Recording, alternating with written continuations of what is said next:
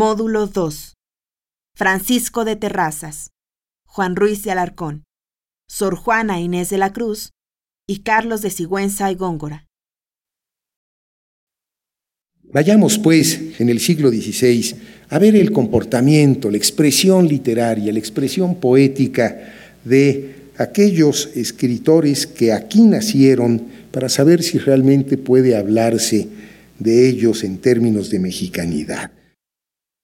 Francisco de Terrazas es prácticamente el primer poeta mexicano, uno de los primeros poetas mexicanos de los que se tenga noticia. Este gran eh, filólogo mexicano, que fue Joaquín García Balseta, un estudioso de la época de la colonia, a quien se debe el rescate de muchos textos que estarían perdidos, es el recopilador de los textos de Terrazas, pudo rescatar este largo poema se llama Nuevo Mundo y Conquista, aunque no se tenga la certidumbre de que todos los fragmentos con los que dio Joaquín García Balseta sean realmente de la pluma de Francisco de Terrazas. Pero lo que sí advierte García Balseta es que en este poema, presuntamente épico, de Francisco de Terrazas, lo que se advierte con mucha claridad es una segunda intención, la intención de reclamar o de justificar sus privilegios de clase.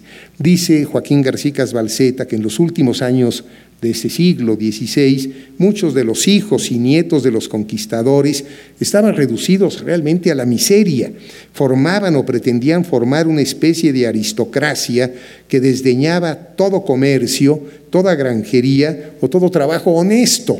Eran juniors, no querían trabajar, pues lo que querían era, pues para decirlo en términos contemporáneos, un hueso en la corte.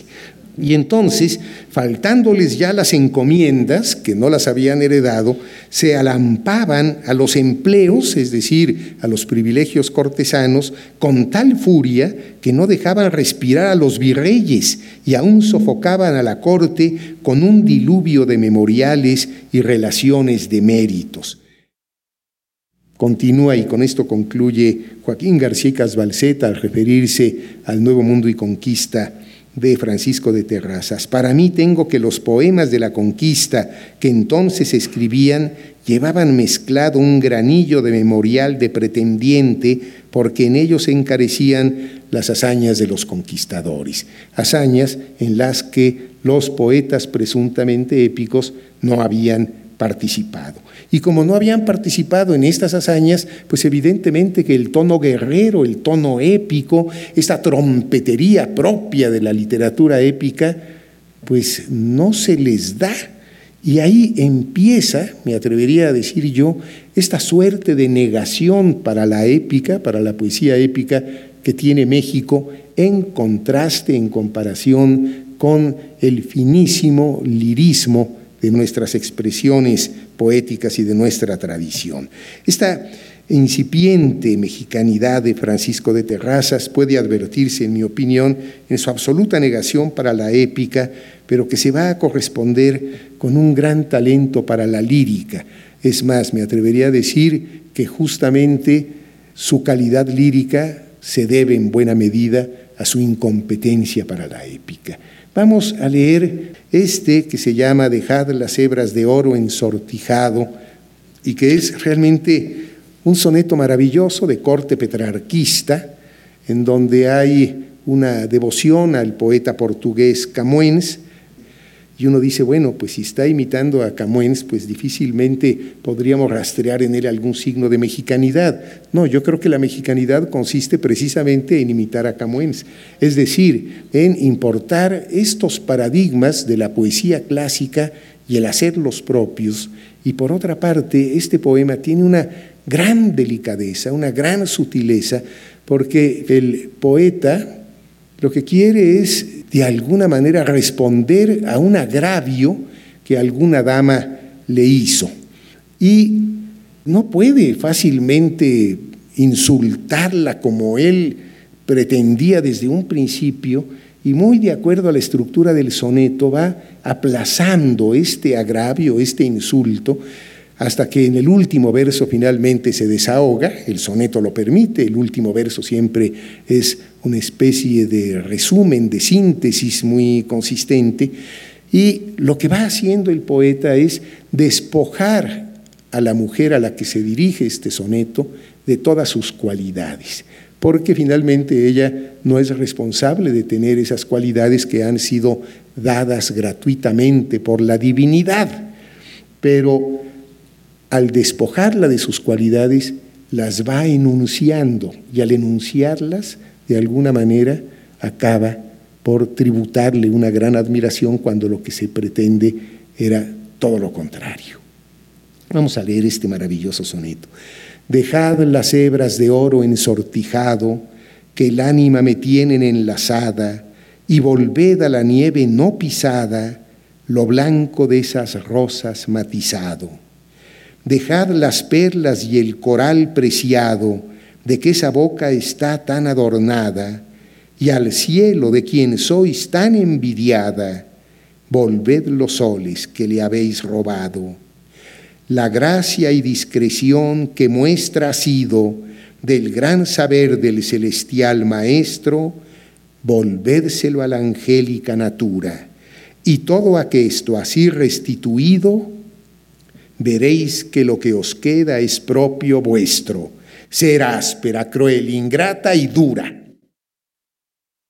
El siglo XVII en la Nueva España es realmente tan grandioso como pueden ser los siglos de oro de la península ibérica. Comparten con los siglos de oro el mayor esplendor de la literatura de nuestra lengua y evidentemente que los grandes exponentes de la literatura novohispana, pues son considerados como parte de la literatura española.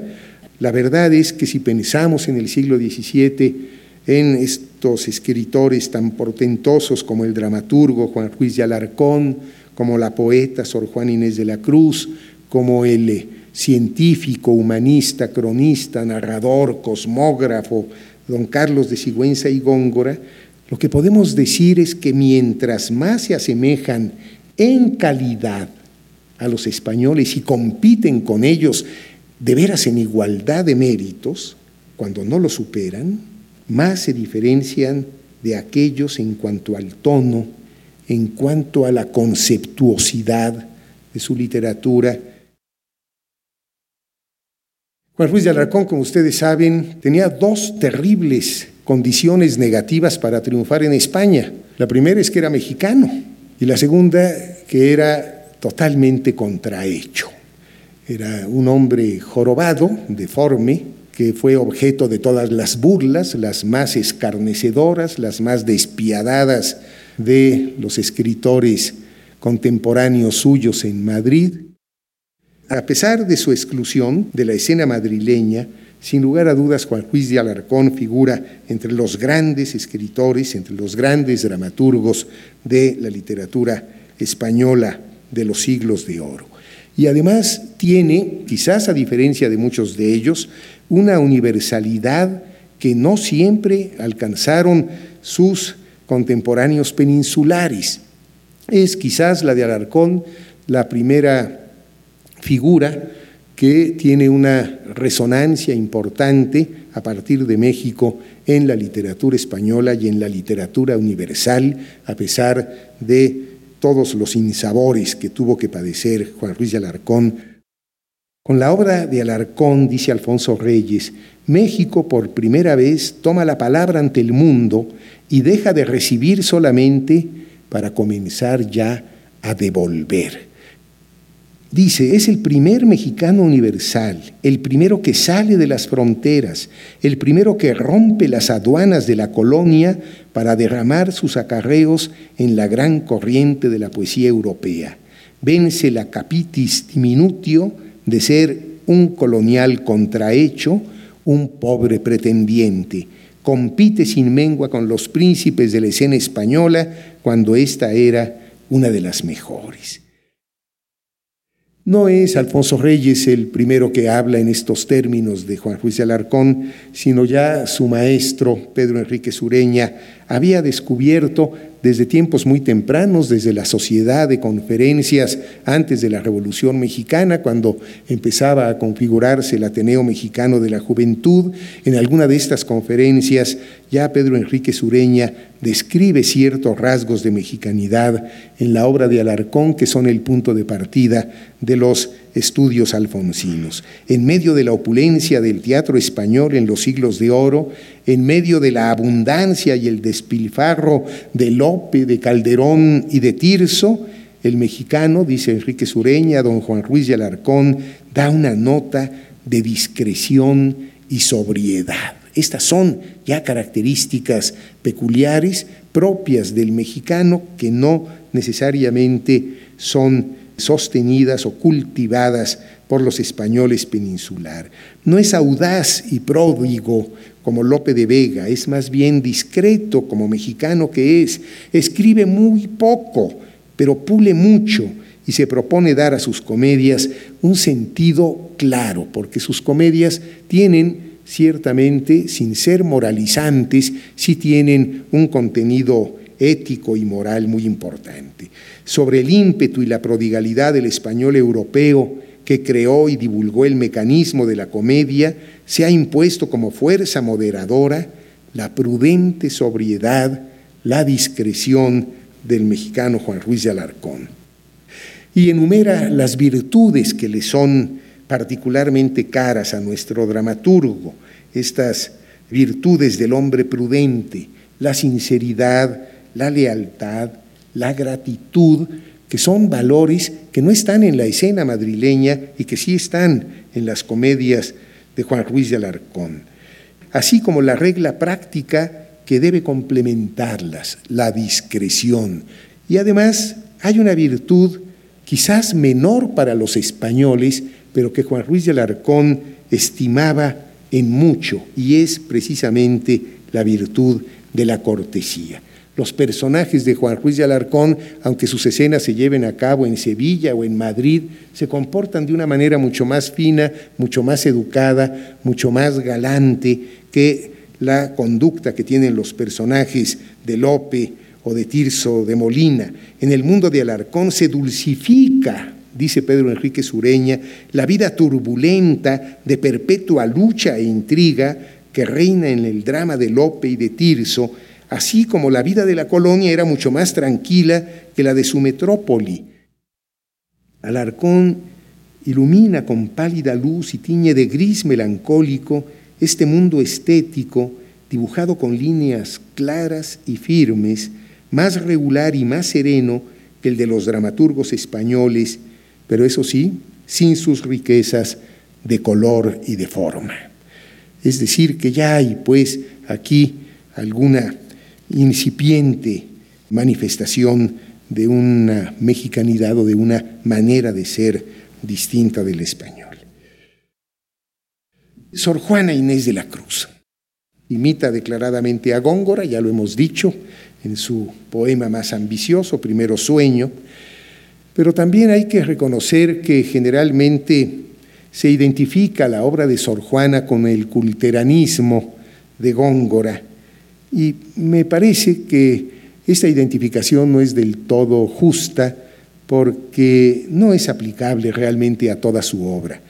Las obras de Sor Juana son también diversas, aunque están signadas por el espíritu barroco. También hay algunos eh, poemas de carácter religioso, por ejemplo, en donde tienen mayor ascendencia los místicos carmelitas del siglo XVI, San Juan de la Cruz, Santa Teresa de Ávila y no precisamente Góngora.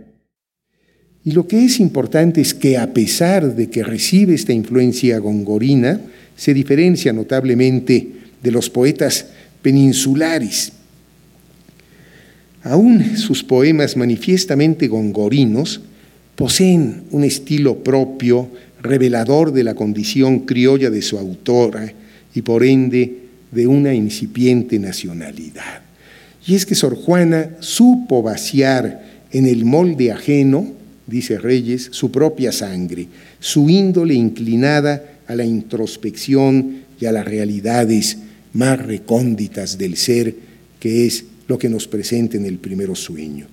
Y Octavio Paz dice que por genio natural, Sor Juana tiende más al concepto agudo que a la metáfora brillante. Y esto, evidentemente, la diferencia de Góngora. Góngora, poeta sensual, sobresale en la desproporción, casi siempre verdaderas recreaciones de cosas, figuras, seres, paisajes, mientras que las metáforas de Sor Juana son más para ser pensadas que para ser vistas.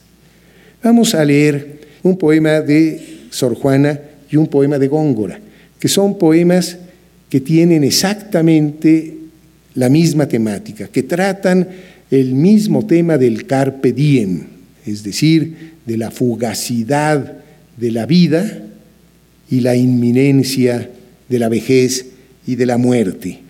Son de tal manera simétricos ambos poemas que terminan prácticamente con el mismo verso y sin embargo vamos a ver qué diferentes son el uno del otro. Vamos a empezar por el de Góngora. Mientras por competir con tu cabello oro bruñido el sol relumbra en vano. Mientras con menosprecio en medio el llano mira tu blanca frente el lirio bello. Mientras a cada labio por cogello siguen más ojos que al clavel temprano, y mientras triunfa con desdén lozano, de luciente cristal tu gentil cuello, goza cuello, cabello, labio y frente, antes que lo que fue en tu edad dorada, oro, lirio, clavel, cristal luciente, no solo en plata o en viola troncada se vuelva, mas tú y ello juntamente, en tierra, en humo, en polvo, en sombra, en nada. Vamos a leer en cambio a Sor Juana. Este que ves engaño colorido, que del arte ostentando los primores con falsos silogismos de colores, es cauteloso engaño del sentido. Este en quien la lisonja ha pretendido excusar de los años los horrores y venciendo del tiempo los rigores, triunfar de la vejez y del olvido, es un vano artificio del cuidado. Es una flor al viento delicada, es un resguardo inútil para el hado, es una necia diligencia errada, es un afán caduco y bien mirado, es cadáver, es polvo, es sombra, es nada.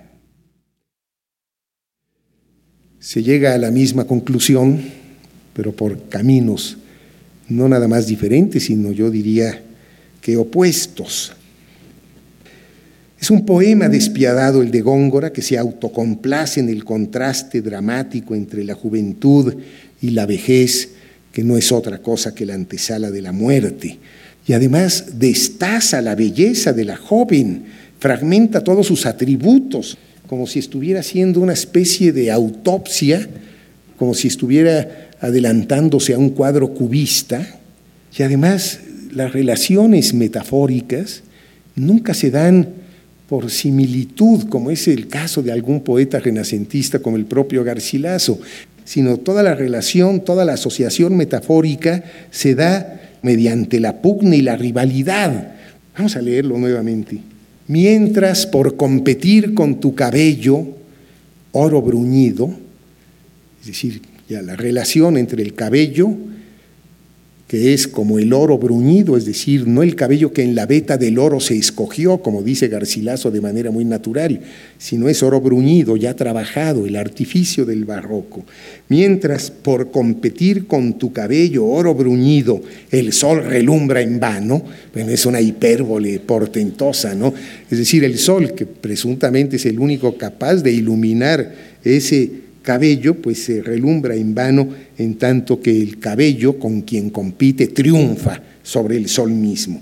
Mientras con menosprecio en medio el llano mira tu blanca frente el lirio bello, ya no es una asociación tan natural como en Garcilaso, sino aquí vemos La blanca frente con el lirio bello es una metáfora bastante más compleja. Los dos elementos que subyacen en la asociación son más distantes, como en toda metáfora barroca.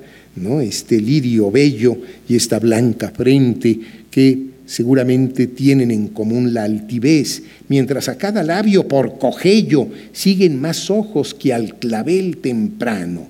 Y mientras triunfa otra vez la competencia con desdén lozano, de luciente cristal tu gentil cuello, la relación entre cristal y cuello también es bastante lejana. Además, podríamos pensar que el cristal en toda la nomenclatura propia o en la retórica propia del barroco tiene que ver también con los arroyos, con el agua, lo que hace más distante todavía la asociación metafórica. Bueno, pues mientras todo esto ocurre, no es goza de tu juventud, como diría Garcilaso, es goza cuello, cabello, labio y frente, ya la autopsia. Antes que lo que fue en tu edad dorada, oro, lirio, clavel, cristal luciente, es decir, está lo que se compara y aquello con lo que se compara y además no están en el mismo orden, justamente en busca de este artificio muy propio del barroco, no solo en plata, la plata del cabello en lugar del oro bruñido, no solo en plata, en canicie, o en viola troncada, una flor cercenada prematuramente, no solo en plata o en viola troncada se vuelva, mas tú y ello juntamente en tierra, en humo, en polvo, en sombra, en nada. Es un salvaje. Yo creo que aquí ya hay algún rasgo de mexicanidad. ¿Qué es lo que tiene Sor Juan en este poema? Fíjense que su referente tampoco es la naturaleza como en algún poeta renacentista, sino su referente es también la cultura. El barroco es el arte del arte, es decir, el artificio.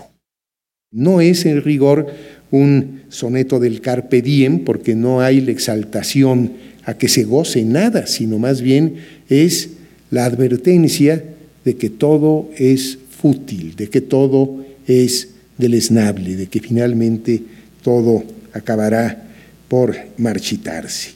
El resultado del soneto de Sor Juana es tan violento como el de Góngora, es inevitable, ese es el último verso, pero los sumandos para llegar a este resultado son discretos, son matizados y son mucho más conceptuosos.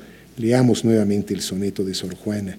Este que ve engaño colorido, qué manera de llamarle a un retrato, un engaño colorido, que del arte ostentando los primores, con falsos silogismos de colores, es decir, es todo un engaño, es un sofisma más que un silogismo, es cauteloso engaño del sentido. Este en quien la lisonja, la lisonja del pintor que quiso elogiarla, este en quien la lisonja ha pretendido excusar de los años los horrores y venciendo del tiempo los rigores, triunfar de la vejez y del olvido, eso es lo que se pretendía, en la realidad es un vano artificio del cuidado. Es una flor al viento delicada. Es muy diferente decir es una flor al viento delicada que decir una viola troncada, ¿no les parece? Es un resguardo inútil para el hado, el hado, la fatalidad. Es una necia diligencia errada es un afán caduco y bien mirado, es decir, por debajo de todas estas circunstancias accidentales, lo que es esencial es que ese retrato en el fondo lo que oculta es la verdad, es cadáver, es polvo, es sombra, es nada. Es un soneto más sinuoso, más delicado, con metáforas más cuidadas y sin lugar a dudas más conceptuosas. A pesar de que hable de una pintura, es un soneto que pensamos más de lo que lo vemos. Y si tuviéramos que decir algo sobre la mexicanidad de Sor Juana, tal vez, de acuerdo a toda la tipología que hemos venido rastreando y quiso Urrutia, pues habría que hablar del silencio. Los poemas de amor y discreción de Sor Juana no necesariamente son confesionales, porque obedecen a una retórica propia de la época en que se funden el lenguaje moroso y el lenguaje cortesano. No son, insisto, necesariamente confesionales como serían dentro del romanticismo, pero aún así se da el milagro de la expresión de la intimidad adolorida. Estos sonetos que no en vano se llaman de amor y discreción, de sindéresis, de cuidado, de cautela, incluyen uno que es maravilloso porque habla precisamente del silencio, y vamos a leerlo. Esta tarde, mi bien, cuando te hablaba, como en tu rostro y tus acciones vía que con palabras no te persuadía, que el corazón me vieses deseaba. Y amor que mis intentos ayudaba, venció lo que imposible parecía, pues entre el llanto que el dolor vertía, el corazón deshecho destilaba. Baste ya de rigores, mi bien baste, no te atormenten más celos tiranos, ni el vil recelo tu quietud contraste con sombras necias, con indicios vanos, pues ya en líquido humor viste y tocaste mi corazón deshecho entre tus manos. Es maravilloso este soneto, nos dice con palabras que las palabras no sirven para nada. Es una retórica portentosa, que en el amor es el silencio el que tiene la palabra. Esta poética del silencio no nada más es un tema en un soneto ocasional, sino que es una actitud que Sor Juana sigue es la poética del silencio, me atrevería a decir la semántica del silencio, esta capacidad de Sor Juana de saber callar a tiempo en todos sus sonetos. El silencio, por otra parte, pues no solo es un tema, sino es realmente un ejercicio poético. ¿Qué tal aquellas maravillosas liras que expresan sentimientos de ausente, en donde Sor Juana dice, óyeme con los ojos, ya que están tan distantes los oídos, y de ausentes enojos, en ecos de mi pluma mis gemidos. Y ya que a ti no llega mi voz ruda, óyeme sordo, pues me quejo muda. Pero el silencio, gracia poética, signo embrionario de nuestra expresión lírica según Villaurrutia, discreción, cuidado, sutileza, pudor, tiene también en Sor Juana una terrible contraparte negativa. Sor Juana tuvo que someterse al silencio impuesto por la ortodoxia católica de su época y se vio precisada a abjurar de su vocación literaria, de su condición de escritora, es decir, se vio conminada a abjurar de sí misma. Estas características que Javier Villaurruti atribuyó a la tradición lírica mexicana y que hemos reiterado machaconamente, el tono menor, la reflexión, la condición, presentes en la obra de Sor Juana, a veces suelen atribuirse a nuestro pasado indígena. Hay también quien lo atribuye a la feminidad de Sor Juana. Yo creo realmente que se deben sobre todo a la condición criolla de Sor Juana Inés de la Cruz. A pesar de que los criollos, y ya lo anunciábamos en la sesión pasada, sostenían económicamente el poder político que detentaban los peninsulares, a pesar de la decadencia española durante el reinado de los últimos Austrias y de la superioridad económica del Nuevo Mundo, los criollos mantenían una condición sumisa con respecto a la metrópoli. Finalmente eran provincianos. Y su provincianismo se refleja en el lenguaje cortés, ceremonioso, eufemístico, a veces incluso salamero, lo que se corresponde con algunas características de las lenguas indígenas en las que abundan, sí, los diminutivos empleados como cariñativos, según la terminología lingüística, y en donde predominan también formas muy sofisticadas de tratamiento pero sin lugar a dudas que lo indígena es un sustrato importante de nuestra cultura, pero esta condición criolla me parece que es importante porque hay siempre una actitud provinciana en estos escritores que anhelan siempre seguir los modelos metropolitanos y ser reconocidos en la metrópoli. Aquí hay una paradoja verdaderamente extraordinaria. Los peninsulares ponen los ojos y las esperanzas en América y los americanos ponen los ojos y las esperanzas en Europa. San Juan de la Cruz quiso venir América y no lo logró. Cervantes quiso venir a América y no lo logró, entre otras cosas, según dicen sus biógrafos, por su condición de lisiado que no le permitiría sobrevivir en el Nuevo Mundo.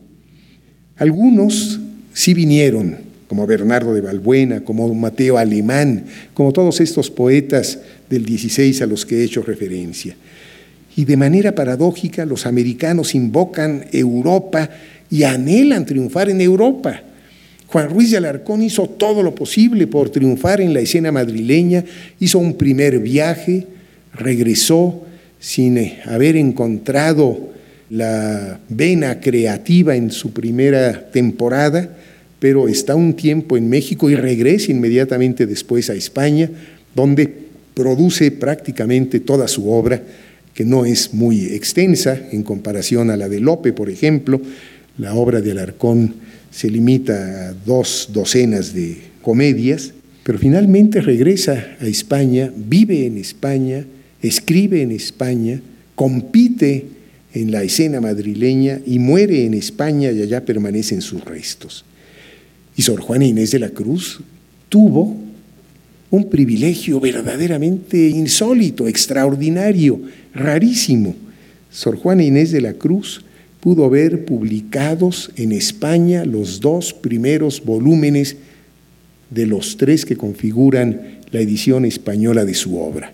El último ya se publicó de manera póstuma, pero el primer volumen, La inundación castálida, publicado en Madrid, y el segundo volumen de su poesía, publicado en Sevilla, fueron publicados en España todavía en vida de Sor Juana. Yo creo que eso es lo mejor que le pudo haber eh, ocurrido. Yo creo que es la satisfacción más grande que tuvo. No deja de ser muy impresionante que en la flota que traía a Fray García Guerra a principios del siglo XVII venían un mexicano y un español. El mexicano era Juan Ruiz de Alarcón, que regresaba de su primera estadía en España, a donde regresaría en busca del éxito en la escena madrileña, y venía el español Mateo Alemán, que ya había publicado en España muy exitosamente su Guzmán de Alfarache, y en México pues solo pudo publicar algunos sucesos del propio Fray García Guerra y un manual de ortografía. Carlos de Sigüenza y Góngora este hombre verdaderamente prodigioso que fue uno de los muy pocos interlocutores de Sor Juana, el que escribe las honras fúnebres de Sor Juana. Bueno, pues este hombre rivalizó con el padre Eusebio José Quino, que provenía del Tirol austriaco, que era un astrónomo muy reconocido y muy prestigioso, pero el padre Quino desdeñó todos los puntos de vista y todos los conocimientos de cosmografía que tenía don Carlos de Sigüenza y Góngora a propósito de los cometas, cuando, pasando el tiempo, la verdad científica obviamente que le dio la razón a don Carlos y no al padre Quino. Don Carlos, desde mi punto de vista, inaugura el proceso por el cual las culturas prehispánicas habrán de adquirir en el México independiente y ya un poco desde el siglo XVIII un valor de paradigma clásico y de referente nacional identitario. Cuando llega el Marqués de la Laguna, Sor Juana hace el arco para la puerta de los virreyes de la catedral, pero también hace un arco encomendado no por la catedral, sino por la Ciudad de México, don Carlos de Sigüenza y Góngora. Estos arcos triunfales pues los diseñaban no los arquitectos, los diseñaban los poetas. Es decir, un poeta decía en qué consistía el arco, qué alegorías debería tener, qué sonetos deberían de inscribirse en las jambas, qué representaciones alegóricas deberían de contener, y ya después la obra era de un alarife que finalmente hacía una obra pasajera. Son obras eh, de carácter totalmente perentorio, mientras que las obras literarias que amparan estos proyectos aún permanecen, que es el Neptuno alegórico de Sor Juana y el Teatro de Virtudes Políticas de don Carlos de Sigüenza y Góngora, que diseñó el arco por el que se entraba ni más ni menos que a la Plaza de Santo Domingo, la segunda plaza más importante de la ciudad después de la Plaza Mayor. Pues bien, en ese teatro de virtudes políticas, don Carlos de Sigüenza y Góngora anuncia ya, inaugura ya un sentido de nacionalidad por darle estatura a aquello que nos diferencia de España y que es precisamente la cultura prehispánica.